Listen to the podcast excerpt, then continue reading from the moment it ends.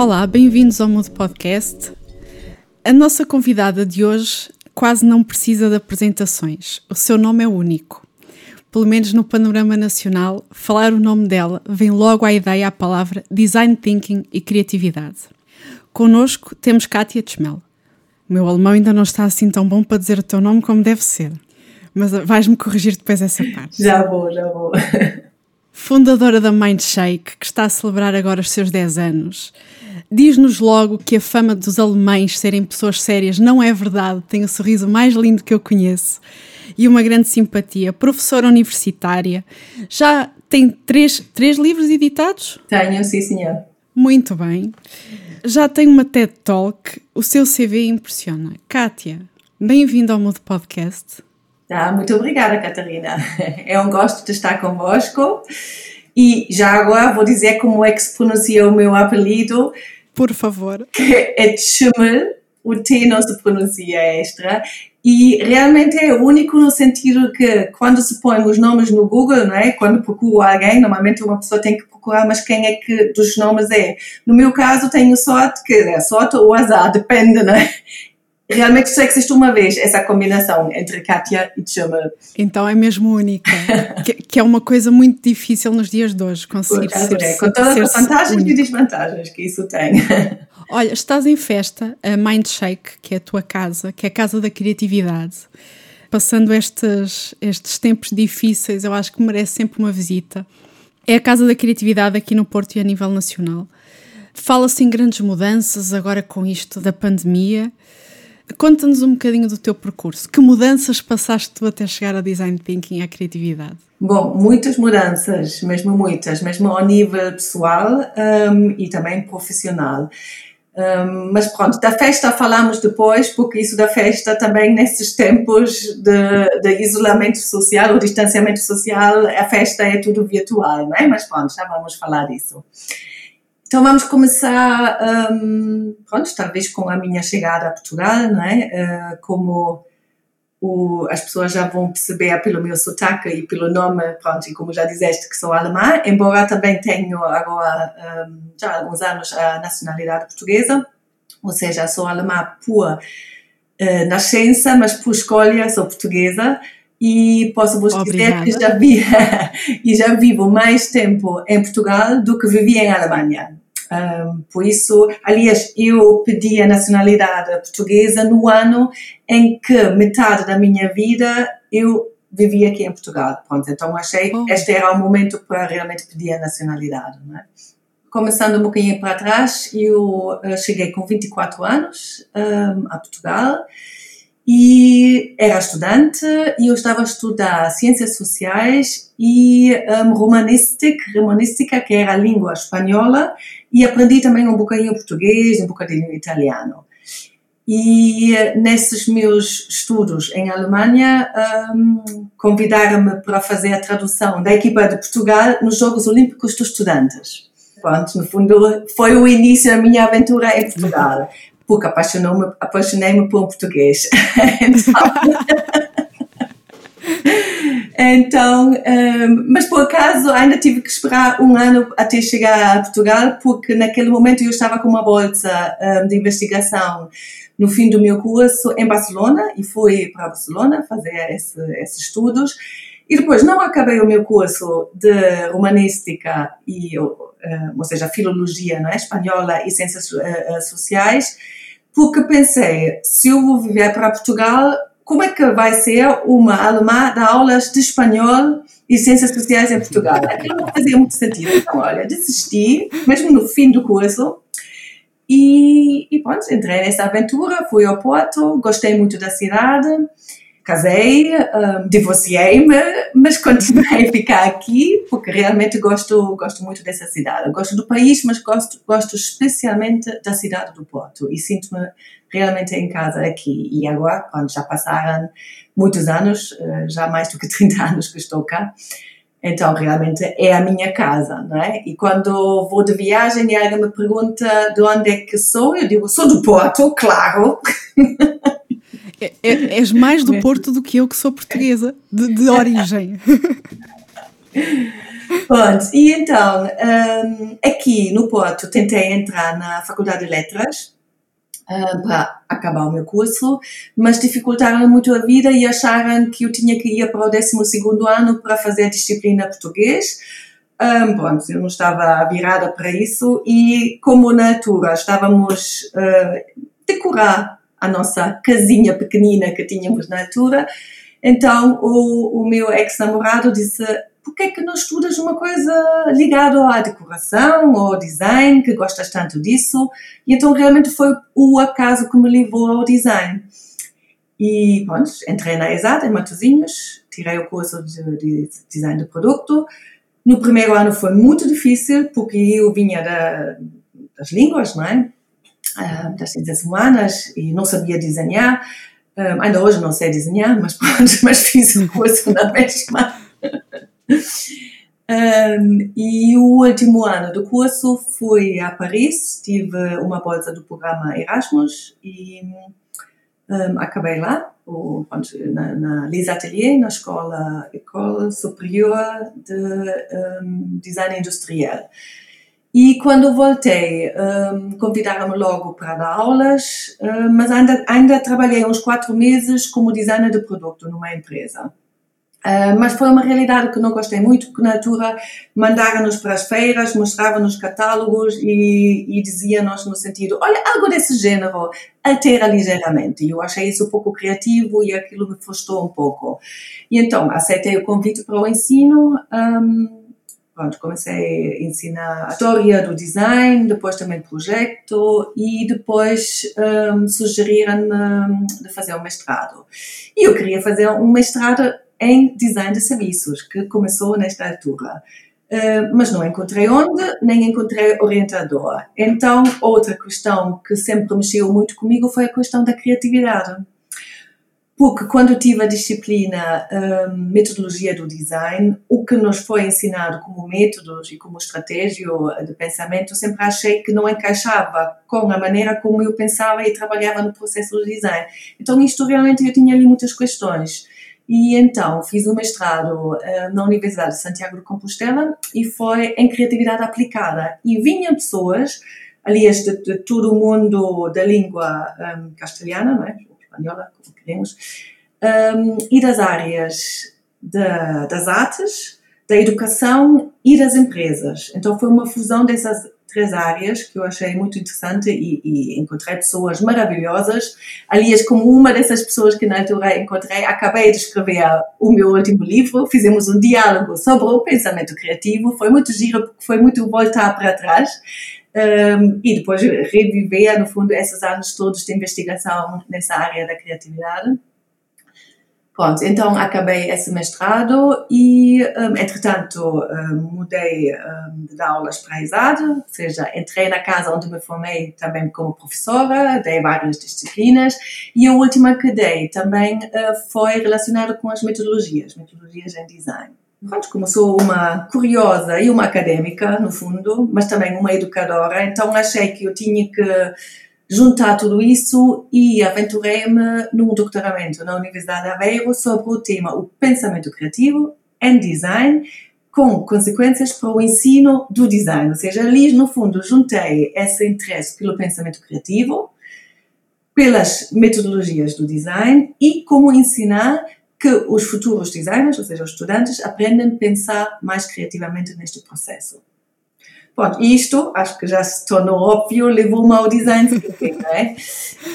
Um, e o design thinking, na altura que investiguei esse tema, um, foi, no fundo, o nome de uma, de uma área temática estudada por um, vários investigadores na área do design ao nível internacional, ou seja, é mesmo uma comunidade, comunidade acadêmica que se chama Research in Design Thinking. Escrito eu digo escrito em letra minúscula porque, porque isso se refere ao processo cognitivo dos designers. Depois, nos anos 2000, desde 2005, 2006, 2007, pronto, nessa altura, começou-se a usar o conceito do design thinking, agora escrito com letra maiúscula, como método para a inovação. Pronto, e isto foi um percurso e eu realmente estudei esta área no momento desta passagem, ou seja, realmente participei, pode mesmo dizer isso, uh, no meu percurso um, pessoal e profissional, nesta mudança do conceito do design thinking. E eu próprio, depois também, um, apropriei-me, no fundo, desta, desta mudança e transformei o modelo que desenvolvi para o processo criativo em design no modelo de design thinking, que, que agora uso um, no trabalho que faço com organizações. Um, Pronto, pouco, pouco. Entretanto, um, saí do ensino da ESAD, onde estive 15 minutos, uh, 15 minutos, não. Podem ter parecido 15 minutos. Ui, mas esses 15 anos realmente passaram muito rápidos. Exatamente. E, e, pronto, então o que eu estava a dizer é que já no um, ensino na, na ESAD, embora ainda há uma ligação na área mais da investigação, um, mas então formei uma empresa, uma consultadoria, é uma microempresa, no fundo, uma consultadoria, uh, que trabalha a área da criatividade do design thinking nas organizações. E isto em 2010, ainda estava eu um, ser docente na, na ESAD, fiz isso paralelamente, no fundo a empresa era o meu hobby. E o meu trabalho principal era dar aulas. E agora, no fundo, inverti isso uh, reinventei-me um, em 2015 e, aliás, foi o momento que o nome da empresa foi mudado de para Mindshake. Um, porque, porque, também entramos numa nova casa, ou seja, depois comprei uma casa antiga, a refisa e pronto, precisava também, no fundo, uma, umas instalações próprias um, para a Mindshake, que agora temos a Mindshake House, como há um bocado estavas a referir. Um, e o que é que eu estava a dizer? Pode, então agora inverti a minha situação profissional, porque agora faço dominantemente o trabalho de consultadoria e formação na área do design thinking e da criatividade, e o hobby é o ensino, ou seja, continuo uh, de dar aulas, um, agora na Porto Business School, um, na FEP também, na Faculdade de Economia, do Criatividade e Mudança Organizacional e vou recomeçar um, este ano na FIUP, outra vez, no mestrado um, em Inovação e Empreendedorismo Tecnológico da disciplina Design Thinking, que também estou na Porto Business School. Mas é interessante ver isso, como agora essa disciplina e o método para a inovação, no fundo, sai das escolas de design e também entra em outros domínios. Inclusivamente já dei workshops em design thinking na Faculdade de Medicina aqui também no Porto. Ou seja, é interessante como, como agora os designers que beberam tanto conhecimento de outras disciplinas, não é? Porque dizia-se sempre, ah, o design é interdisciplinar, multidisciplinar, pronto, todas as disciplinas têm algo a ensinar ao designer, mas finalmente o designer também tem algo a ensinar às outras disciplinas. Isto acho que é, é uma boa oportunidade para os designers, é muito gratificante também. Mas uh acho que há um conjunto de teses ainda de mestrado e doutoramento que continuam também a ser orientadas por ti. Sim, sim, é, é, como eu disse, eu continuo no ensino, na investigação, também faço parte do ID+, que é uma unidade de investigação, um, que, que é da Universidade de Aveiro e das Belas Artes em conjunto. Ou seja, é como eu disse, agora, pronto, ganho o meu dinheiro com a empresa e o hobby é a investigação, ninguém me paga a investigação. Mas, pronto, acho que sou uma educadora e investigadora, mesmo por mim, um, porque gosto de fazer isso. Aliás, foi justamente por gostar de educar que eu te conheci. Eu fui tua aluna na, na ESAD. Exatamente, 2014, não é? 2014. Tiveste que nos aturar, fomos uma turma muito difícil. Não, foi, eu adorei essa altura. Aliás, foi a primeira pós-graduação em Design Thinking e como foi um grupo pequeno, era, vocês eram como oito, nove, não é? Oito, sim que foi fantástico porque conseguimos fazer três projetos com empresas, não é? E isto é muito raro conseguir fazer isso e ainda vos levei para um, um, trabalho prático, não é? Numa empresa, ou seja, eu acho que do ponto de vista da experiência, da formação, tanto do ponto de vista dos professores como dos alunos, acho que foi, foi único, realmente. Foi muito rico e acho que precisei dessa distância uh, de quase seis anos para não é que eu só tenha realizado hoje, um, porque na altura acho que quem está a estudar está envolvido com, com muita coisa. claro. uh, entender a, a força do, do, que estava ali a ser-nos ser -nos dado. Sabes como é que se chama isso? isso Catarina, isso chama-se o sleeper effect. Isso está estudado pela investigação e que chama mesmo isso, isso o, o efeito adormecido, ou, o sleeper effect. Por quê? Porque nós só vamos perceber realmente o que é que aprendemos muitas vezes, muitos anos depois. Comigo aconteceu, então. Mas a verdade é que foi na altura, quando eu fui tua aluna, que conheci o, o modelo que já falaste agora, o teu modelo de Design Thinking. Continua a chamar-se Evolution. Sim, sim, o Evolution 6. E foi na altura que eu conheci, a verdade é que ele me continua a ser bastante útil. Primeiro porque não há uma receita de bolo. Uhum. Sim. É, é, bastante plástico e consigo aplicá-lo a várias coisas e estava justamente a falar disso, que o design thinking saiu das escolas de design e está a entrar uh, noutras áreas.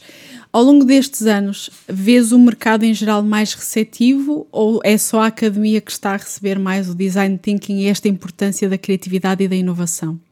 Não, o mercado está super, eh, eh, super aberto para o design thinking. Aliás, eh, cada vez mais são tanto startups, ou seja, pequenas empresas, como as grandes empresas que realmente incorporam essa metodologia do design thinking na, no seu dia a dia, um, em departamentos de inovação e não só, mesmo recursos humanos já uh, muitos trabalham com design thinking, ou seja, as empresas com que nós trabalhamos e que eu sei que realmente usam uh, no seu dia a dia de trabalho um, o design thinking, onde posso mencionar mesmo algumas, um, arroz que tu conheces, não é? Já há muito tempo e não é muito comum pensarmos que uma empresa na área da farmacêutica usa, mas também empresas como a Sonai, que antigamente trabalhava muito o, o, Creative Problem Solving e agora está completamente a usar um, as, as, várias ferramentas que o Design Thinking um, oferece.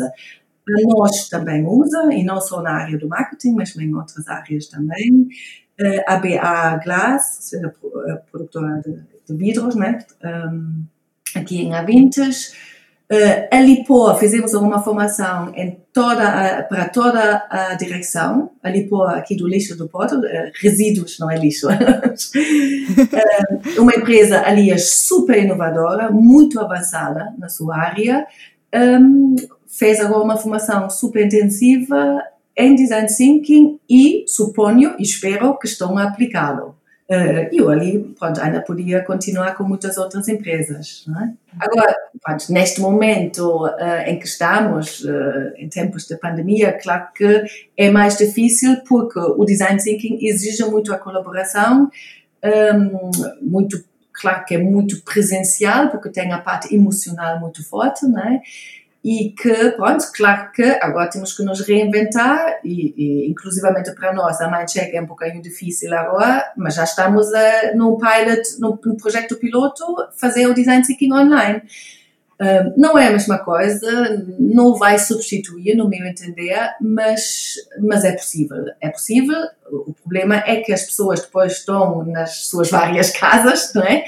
Um, mas estou a colaborar em usamos plataformas como o Miro, como o Mural e outras, que podemos usar essas ferramentas do design thinking, não é? Claro que falta toda essa parte do toque, do riso em conjunto e a parte playful. É muito difícil simular isto online, não é? Mas pronto, já vai ter que ser.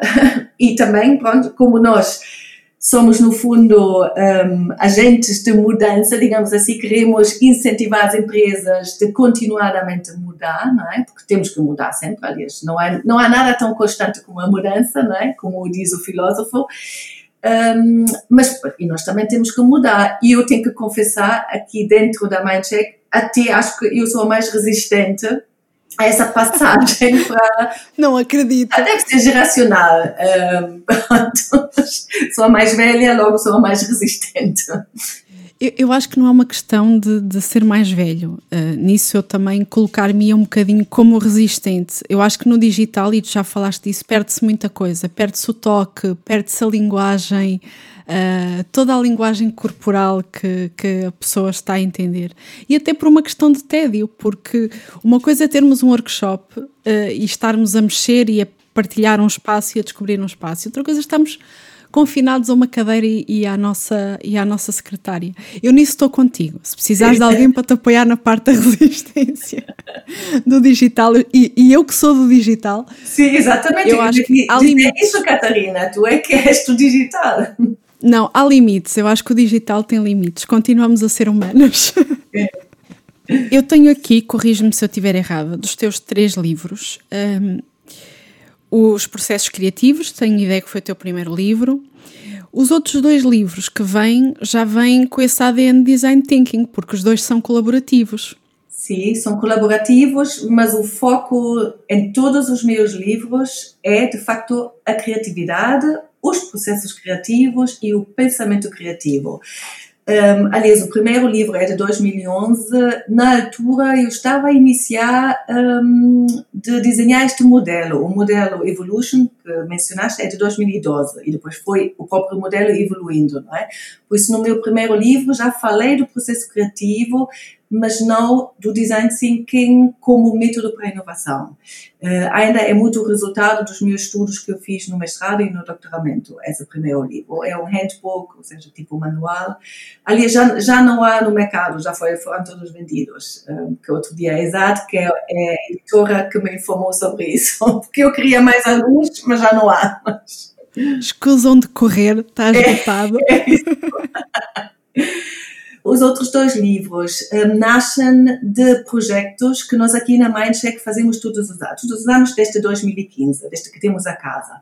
Então, existe um, um movimento internacional um, que celebra a Semana Mundial da Criatividade e Inovação entre o dia 15 de abril e 21 de abril.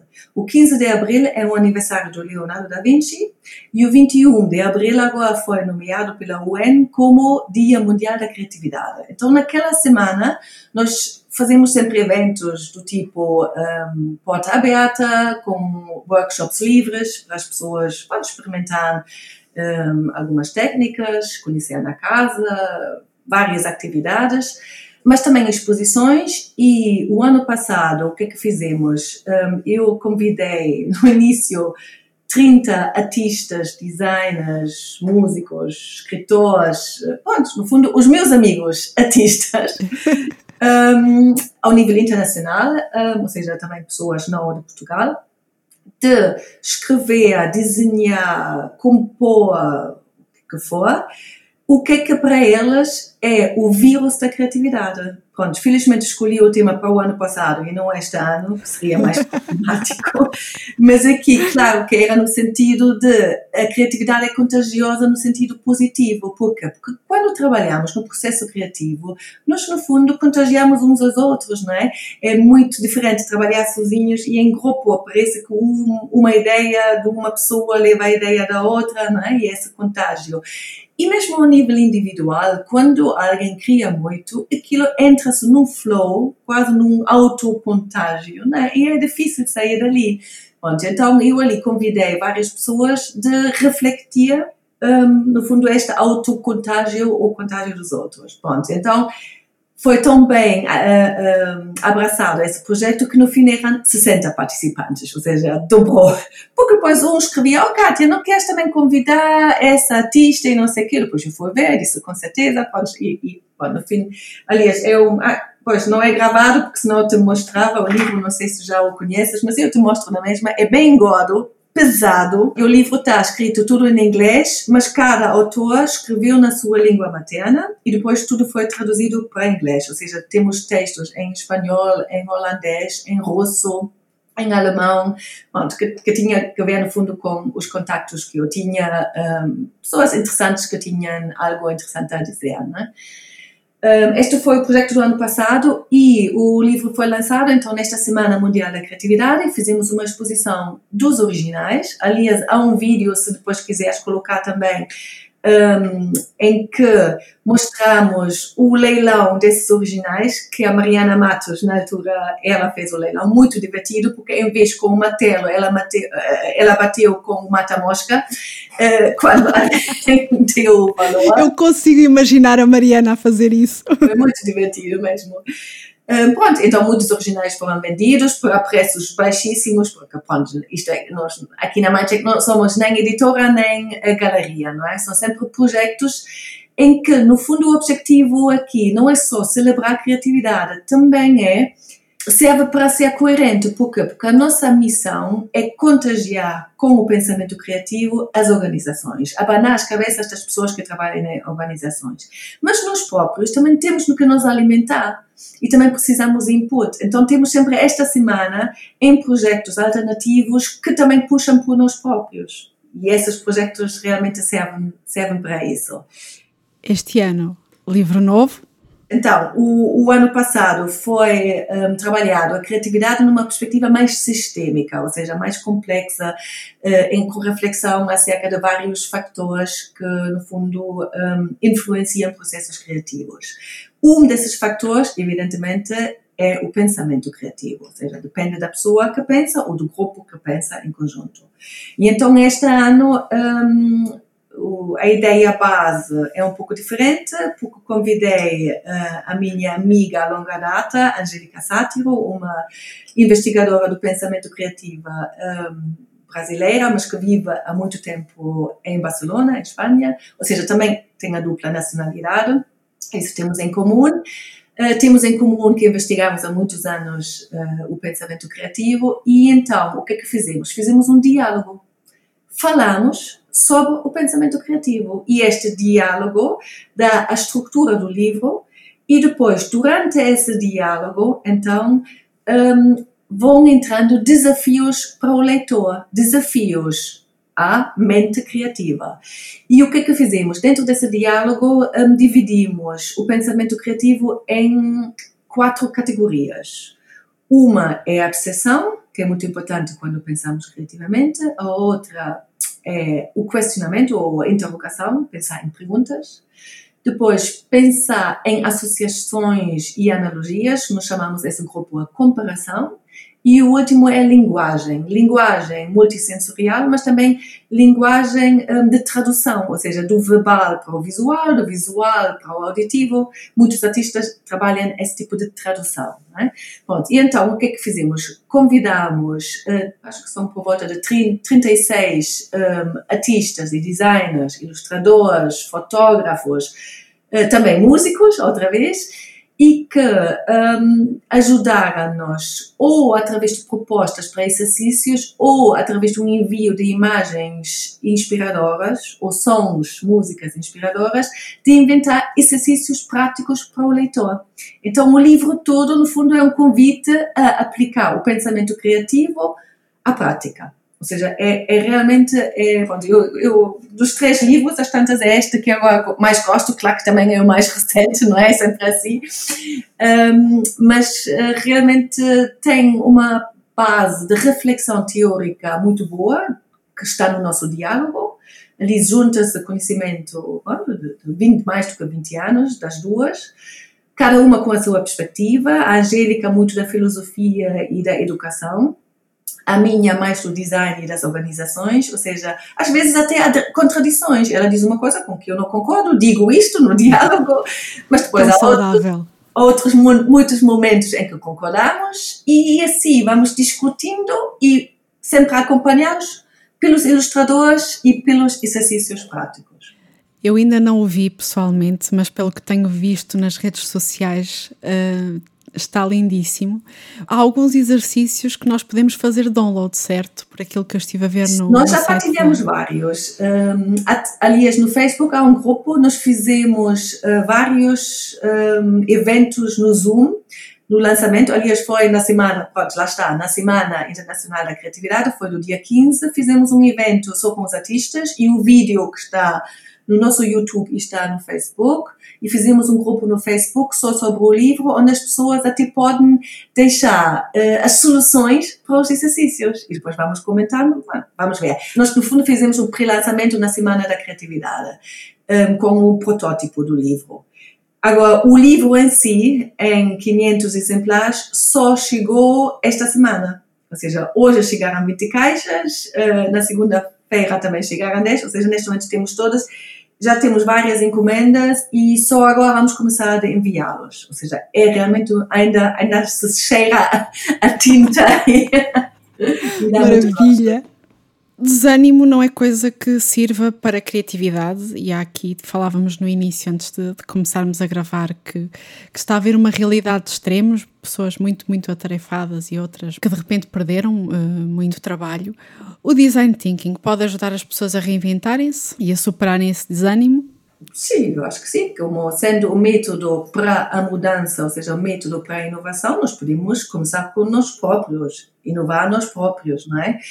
Um, e podemos fazer o design thinking aplicar no projeto de vida, um, de reinventar-nos como pessoa, como profissional, um, como família. Eu tive que reinventar muito a minha família, porque a minha mãe estava de visita e foi cancelado o voo dela de volta.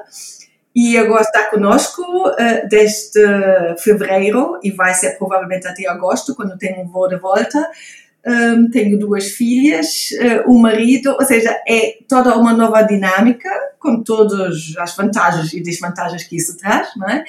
Uh, mas também uma oportunidade para novas dinâmicas e, pronto, e ali eu acho que exige muita, primeiro, muita generosidade nossa, muita paciência, mas também muita criatividade no sentido de, de procurar novas perspectivas para estas novas situações, não é?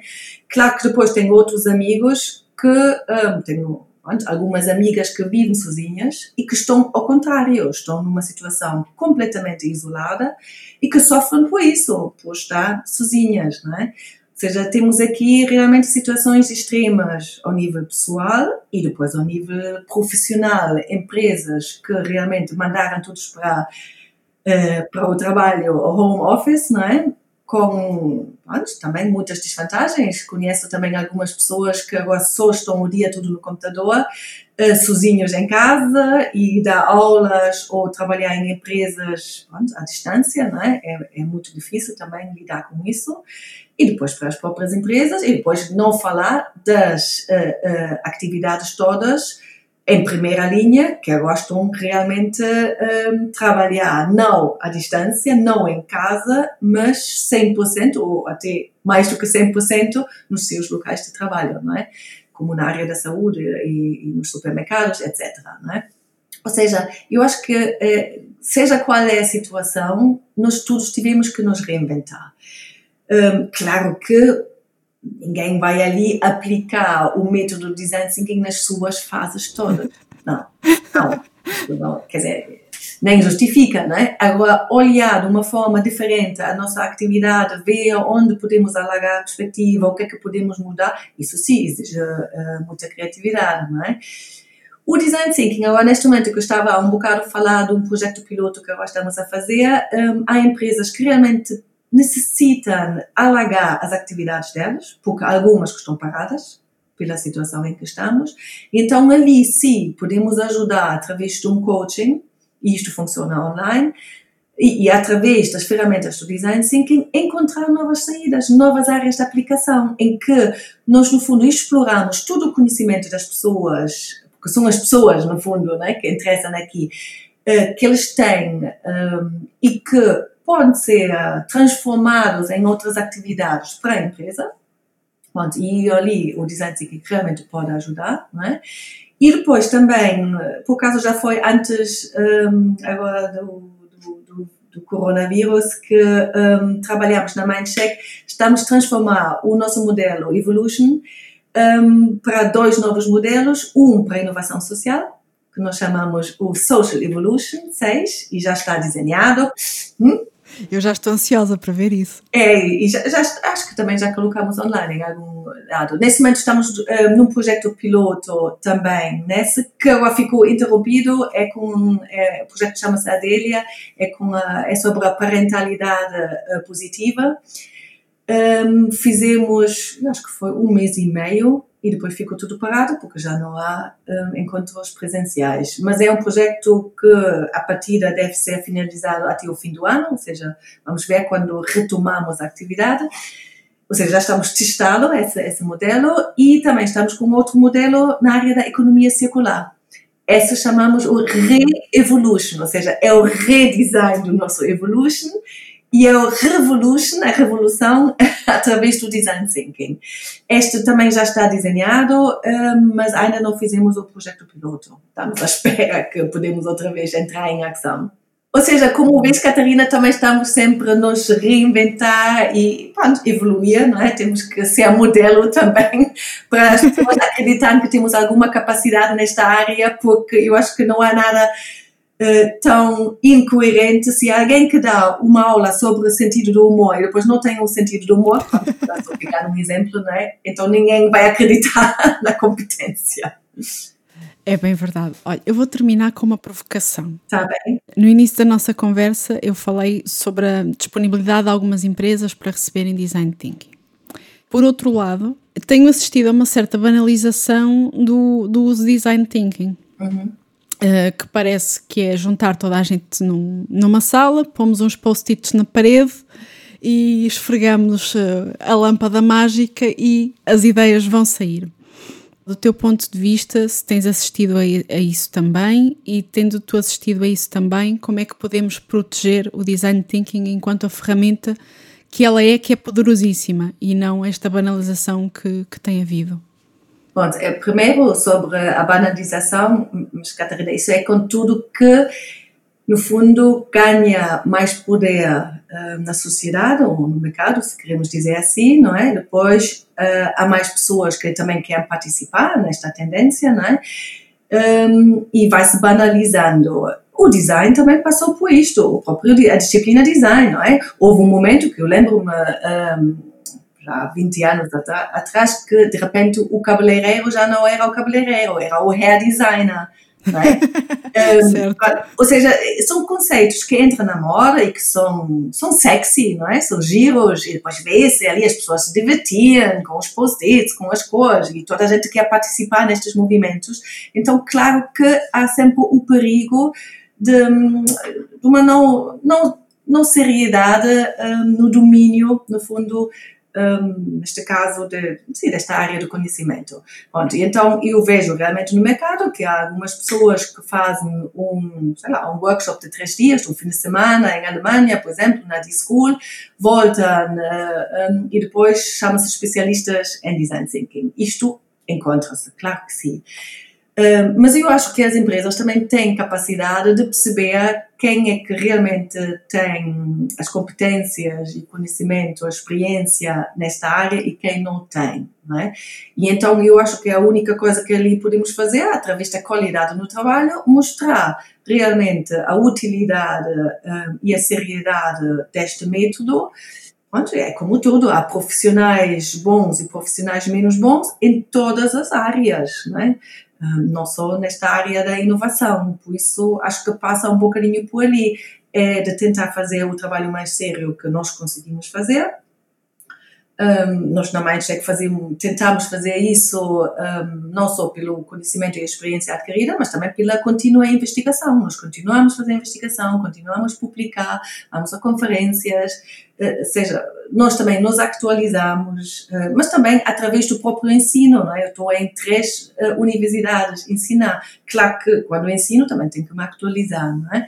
E mesmo internamente na Mindcheck também promovemos muito isso, a contínua um, adquisição de novos conhecimentos. Um, acho, acho que um bocadinho isso, um, mas isso acontece em todas as áreas, por isso eu, eu consigo viver com isto.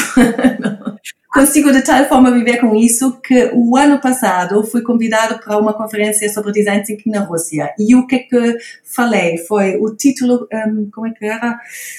Era Is Design Thinking Bullshit ou Is Criticism of Design Thinking Bullshit? Porque, porque há uma, um vídeo um, online de uma designer que desfaz completamente, completamente o Design Thinking. O que é que eu fiz? Ela é da Pentagram ou está na Pentagram é, agora? Exatamente. Eu acho que sei qual é o vídeo. sim. sim. sim. E, e, o que, que eu fiz? Escrevi, tirei desse vídeo todos os argumentos dela e argumentei contra esses argumentos. É fácil de fazê-lo.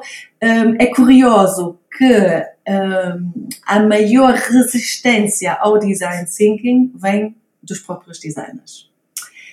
Um, pronto, porque, porque, não sei se acham que ali se não são mais necessários ou se é uma concorrência ou que agora toda a gente é designer e não é. Aliás, uma pergunta que me fazem muitas vezes em, em conferências é se no processo de design thinking um, pode não haver designers. E eu normalmente digo, depende em que área nós estamos a trabalhar, o que é que interessa, que são pessoas de várias áreas com conhecimento complementar e se tem um ou dois designers, ótimo, enriquece o processo. Agora, não é obrigatório. Claro que há momentos em que precisamos mais visualizar ou prototipar ali o conhecimento do designer é muito útil, mas há outras pessoas que também têm esses conhecimentos. Há, há engenheiros, há marketeers que desenham fantasticamente, que sabem uh, uh, também trabalhar com as mãos, e, ou seja, depende da composição da equipa e da área em que trabalhamos. Um, Pronto, por isso acho que os designers não deveriam ter medo da concorrência, porque ninguém está a substituir o designer de comunicação, o designer de produto, o designer da moda, não estão. Ao contrário, é uma oportunidade para alguns designers de entrar nas organizações como especialistas de processo que eles são.